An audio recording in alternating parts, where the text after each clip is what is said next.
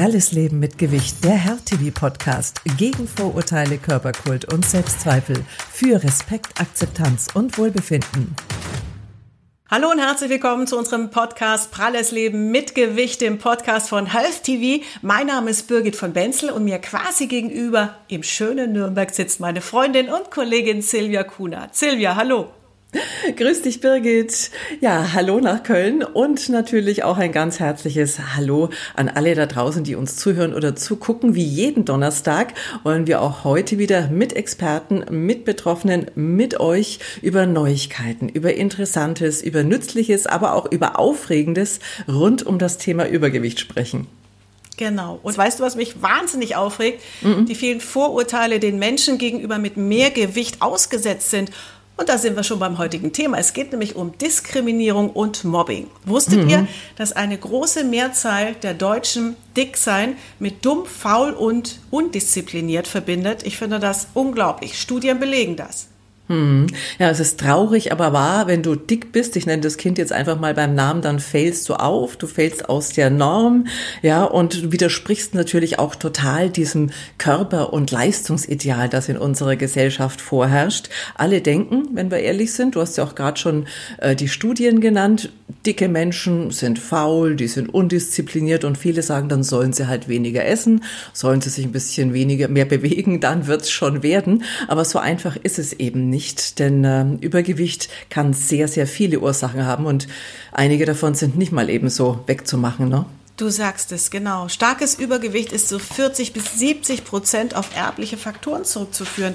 Das bestätigen Zwillingsstudien. Gendefekte können zum Beispiel das Sättigungsgefühl ausschalten.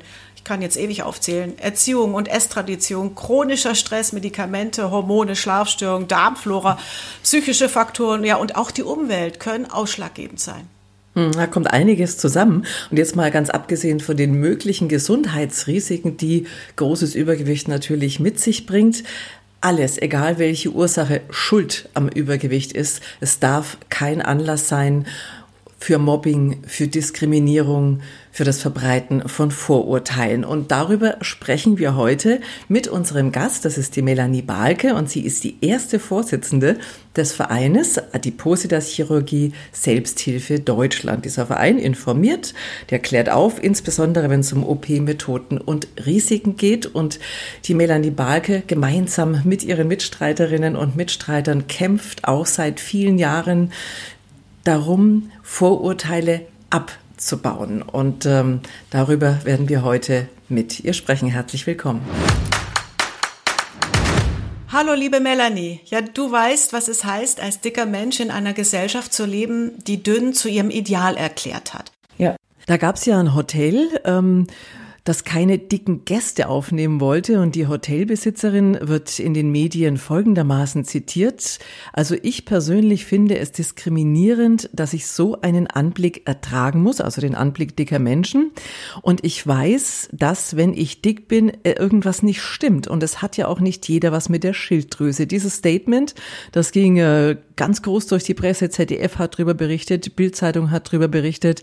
Und daraus entstand ähm, jetzt eine Anti Diskriminierungskampagne Respect My Size. Und diejenigen, die da am Werke sind, die gehen recht drastisch voran. Das heißt, äh, die schreiben sich Worte wie fett, faul, hässlich, undiszipliniert oder ekelhaft auf den Körper, um so auf die Diskriminierung aufmerksam zu machen. Was hältst denn du von dieser Kampagne?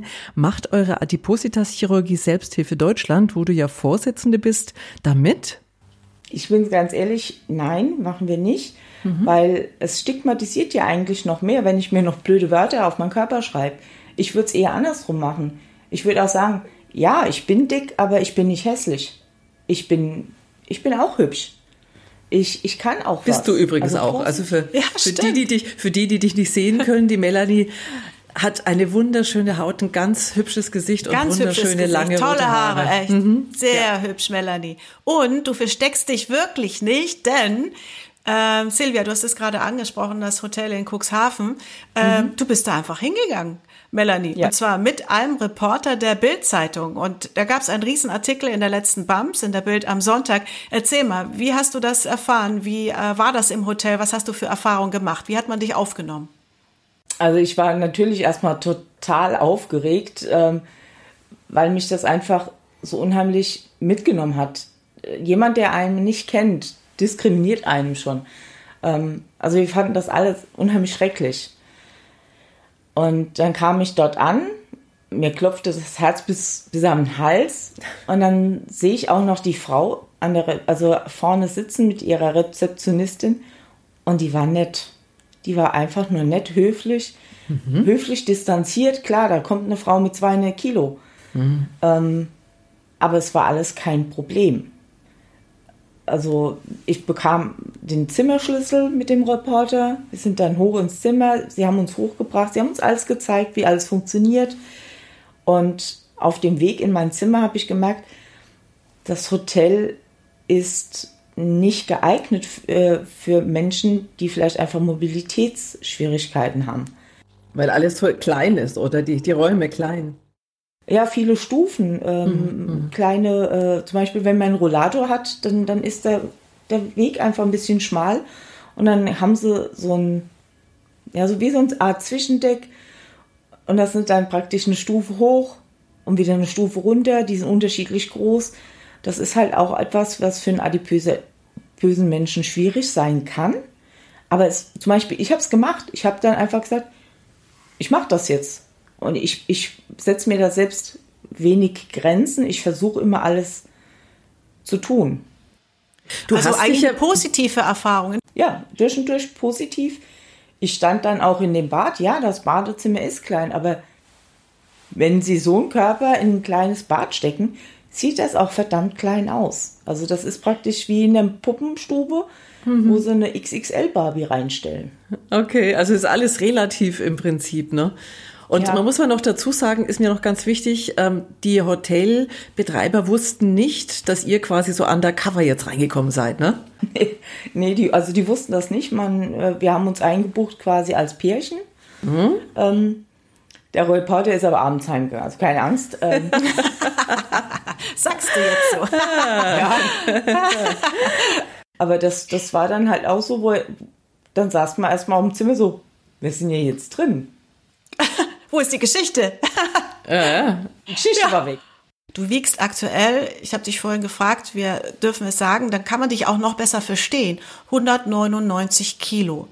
Welche persönliche Erfahrung hast du denn mit Diskriminierung gemacht? Haben sich Vorurteile zum Beispiel auf deinen beruflichen Werdegang ausgewirkt?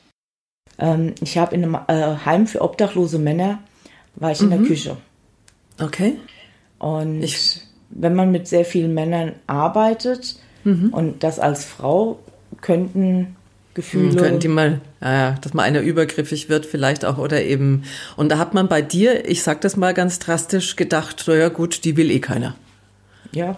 ja. Krass, unglaublich, ne? Also, also unfassbar. Es, es, waren mehrere Frauen auch dort angestellt und es war mhm. dann wirklich, dass einige nicht sehr attraktiv waren. Eigentlich alle mhm. nicht wirklich. Mhm. Und ich habe mir da nie so einen Gedanken drüber gemacht, bis mein Chef dann mal so einen Satz fallen ließ, der mich nie wieder losgelassen hat.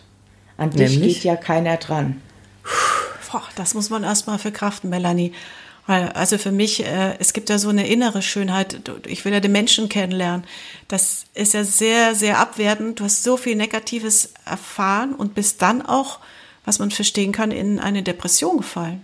Ja, also das ähm, war dann wirklich auch so, dass dann Arbeitskollegen angefangen haben, mich zu mobben. Mhm. Manchmal wurden ganz komische Fragen gestellt. Also wenn Sie sich vorstellen, Sie, Sie arbeiten, Sie stehen da und arbeiten und jemand kommt und fängt an, an Ihnen zu schnüffeln. Und mhm. dann guckst du erstmal so, was ist denn hier los? Ja. Aber was soll denn das? Und dann sagt er, du stinkst ja gar nicht.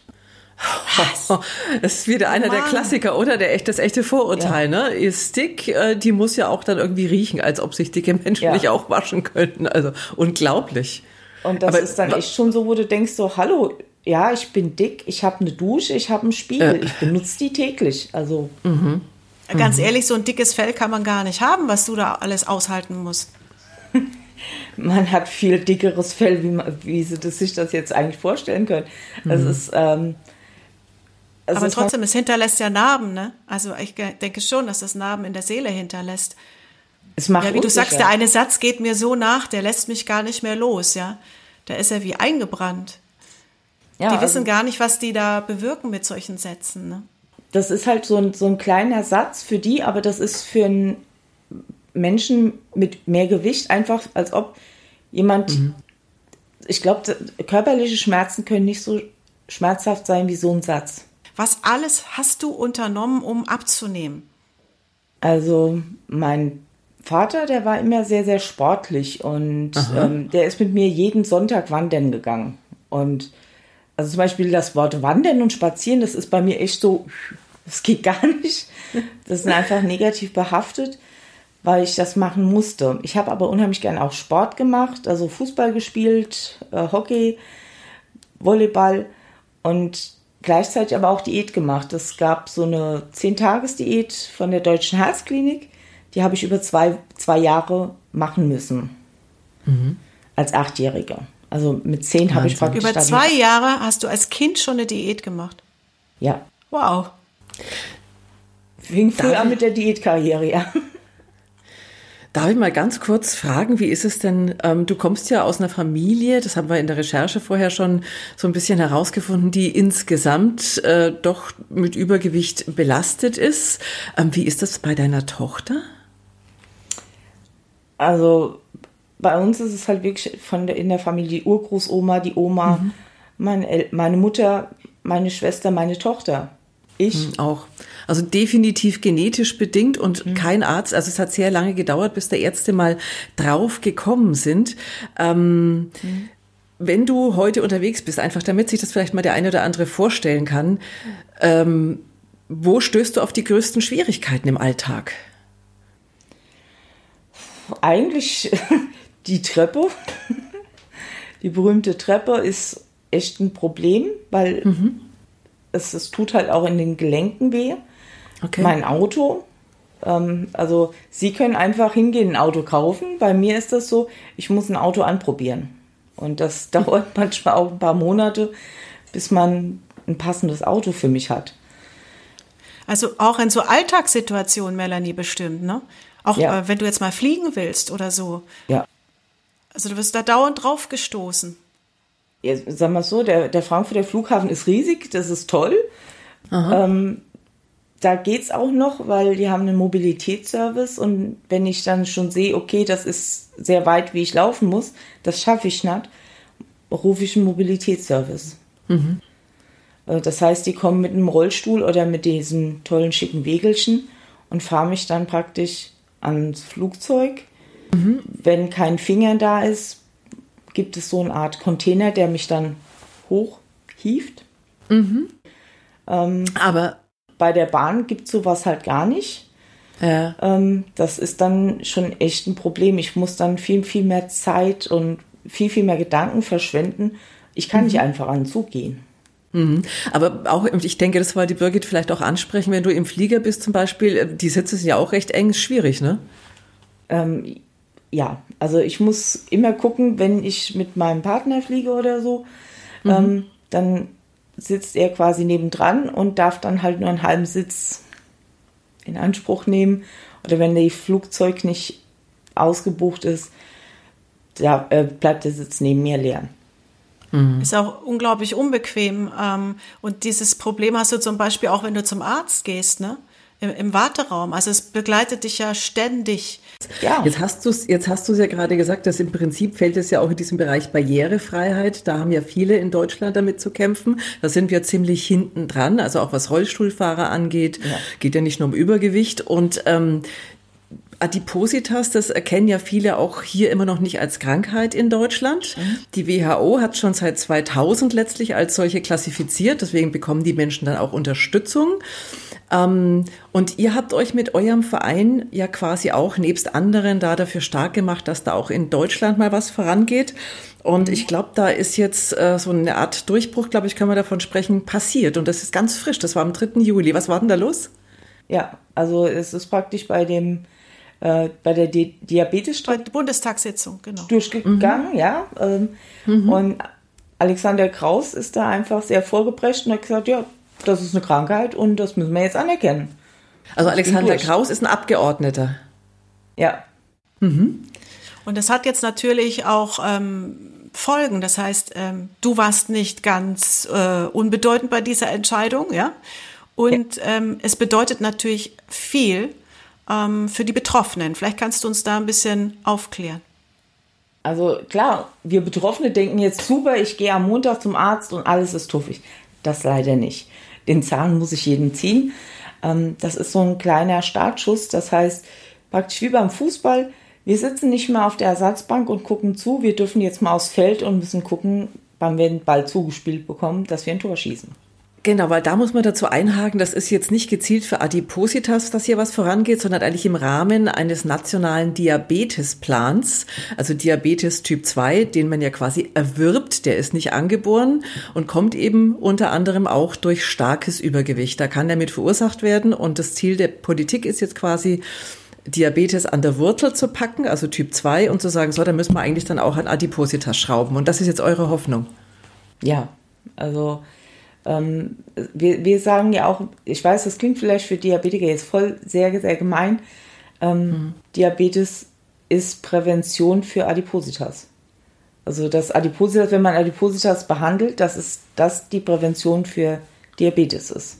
Richtig, weil der eben unter anderem der Typ 2, muss man auch eben dazu sagen, ne? also der mhm. erworbene quasi tatsächlich auch durch starkes Übergewicht einfach entsteht. Ja. Ja. Aber es wird sich jetzt viel tun. Ich habe gestern in der Ärztezeitung gelesen, dass Adipositas-Therapien auf Kassenkosten jetzt auf dem Weg sind. Also ich glaube, da wird sich einiges verändern. Ja, also das ist zum Beispiel auch was, was wir mit der Deutschen Adipositas Allianz machen. Mhm. Ähm, das ist praktisch die Deutsche Adipositas Gesellschaft, äh, Alexander Kraus, wir, die Selbsthilfeverein, also die Bundesarbeitsgemeinschaft Selbsthilfe Adipositas. Wir mhm. arbeiten miteinander, um einfach Verständnis für unsere Krankheit zu erwirken. Mhm. Und es nimmt langsam Formen an. Also selbst Krankenkassen, wenn die mit uns sprechen, sagen sie, ja, ihr habt recht, da, da muss was passieren. Mhm. Ich und das tut ja jetzt vielleicht mal auch. irgendwo mit Politikern. Und das ist halt schon was anderes, wenn ich mit einem Politiker rede. Ich bin praktisch die Adipositas in Person. Vielen, vielen Dank, Melanie, für deine Geschichte. Und ich muss ganz ehrlich sagen, ich fand es sehr Oh, ja, das macht ganz schön nachdenklich. Und das, äh, ganz ehrlich, es ist auch ein nicht so schöner Spiegel, den man da einfach unserer Gesellschaft vorhalten muss. Ne? Dieses Verhalten, wie man mit Menschen, die anders sind, egal wie, äh, dann umgehen. Aber Melanie, du kämpfst und das finde ich toll und mach weiter so. Wir drücken dir die Daumen und du bereitest da einen Weg. Ähm, und das finden wir wirklich großartig. Du hast echt meine Bewunderung, Melanie. Vielen, vielen Dank, dass du heute Zeit für uns hattest. Ich habe zu danken. Danke. Tschüss. Tschüss. Tschüss.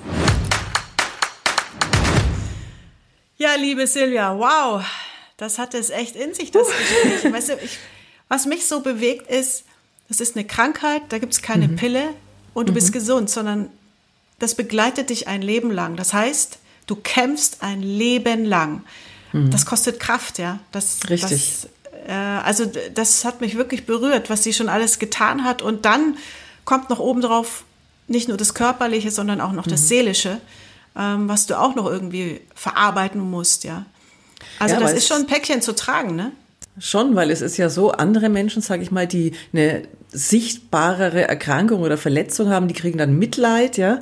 Aber so als Dicker kriegst du ja kein Mitleid, sondern du wirst eigentlich noch mit ja, Hohn und Spott eigentlich letztlich oft noch überschüttet, ne? Genau, das, das kriegst du auch nochmal oben drauf, ne? Mhm. So nicht, oh Gott, du Arme, sondern bist ja selber schuld, ja. Und das stimmt mhm. halt nicht. Und genau da wollen wir ansetzen und was verändern in den mhm. Köpfen der Menschen. So ist wir hoffen, es. Wir haben heute vielleicht wieder einen kleinen Beitrag dazu geleistet. Ja, das war's für heute, ihr Lieben. Schön, dass ihr mit dabei wart. Wir sind wieder für euch da. Nächsten Donnerstag um 19 Uhr auf Health TV oder am Sonntag um 20 Uhr gibt's die Wiederholung. Aber natürlich auch auf allen Social Media Kanälen von Health TV und in der Mediathek von Health TV. Mhm, so ist es. Und in der nächsten Woche geht es um ein ganz spannendes Thema, nämlich um die sogenannte Darm-Hirn-Achse und den Einfluss der Darmbakterien auf das Körpergewicht. Das ist ein Thema, das die Wissenschaft relativ neu auf dem Schirm hat. Ich glaube, das könnte sehr, sehr spannend werden. Also seid wieder dabei. Wenn ihr Fragen dazu habt oder rund ums Übergewicht generell, dann schreibt uns einfach in die Kommentarfunktionen der Social Media Kanäle oder gerne an info@hertv.de und die Fragen beantworten wir dann in den nächsten Sendungen. Bis dahin, bleibt gesund und wir hören und sehen uns. Tschüss. Alles Liebe. Ciao.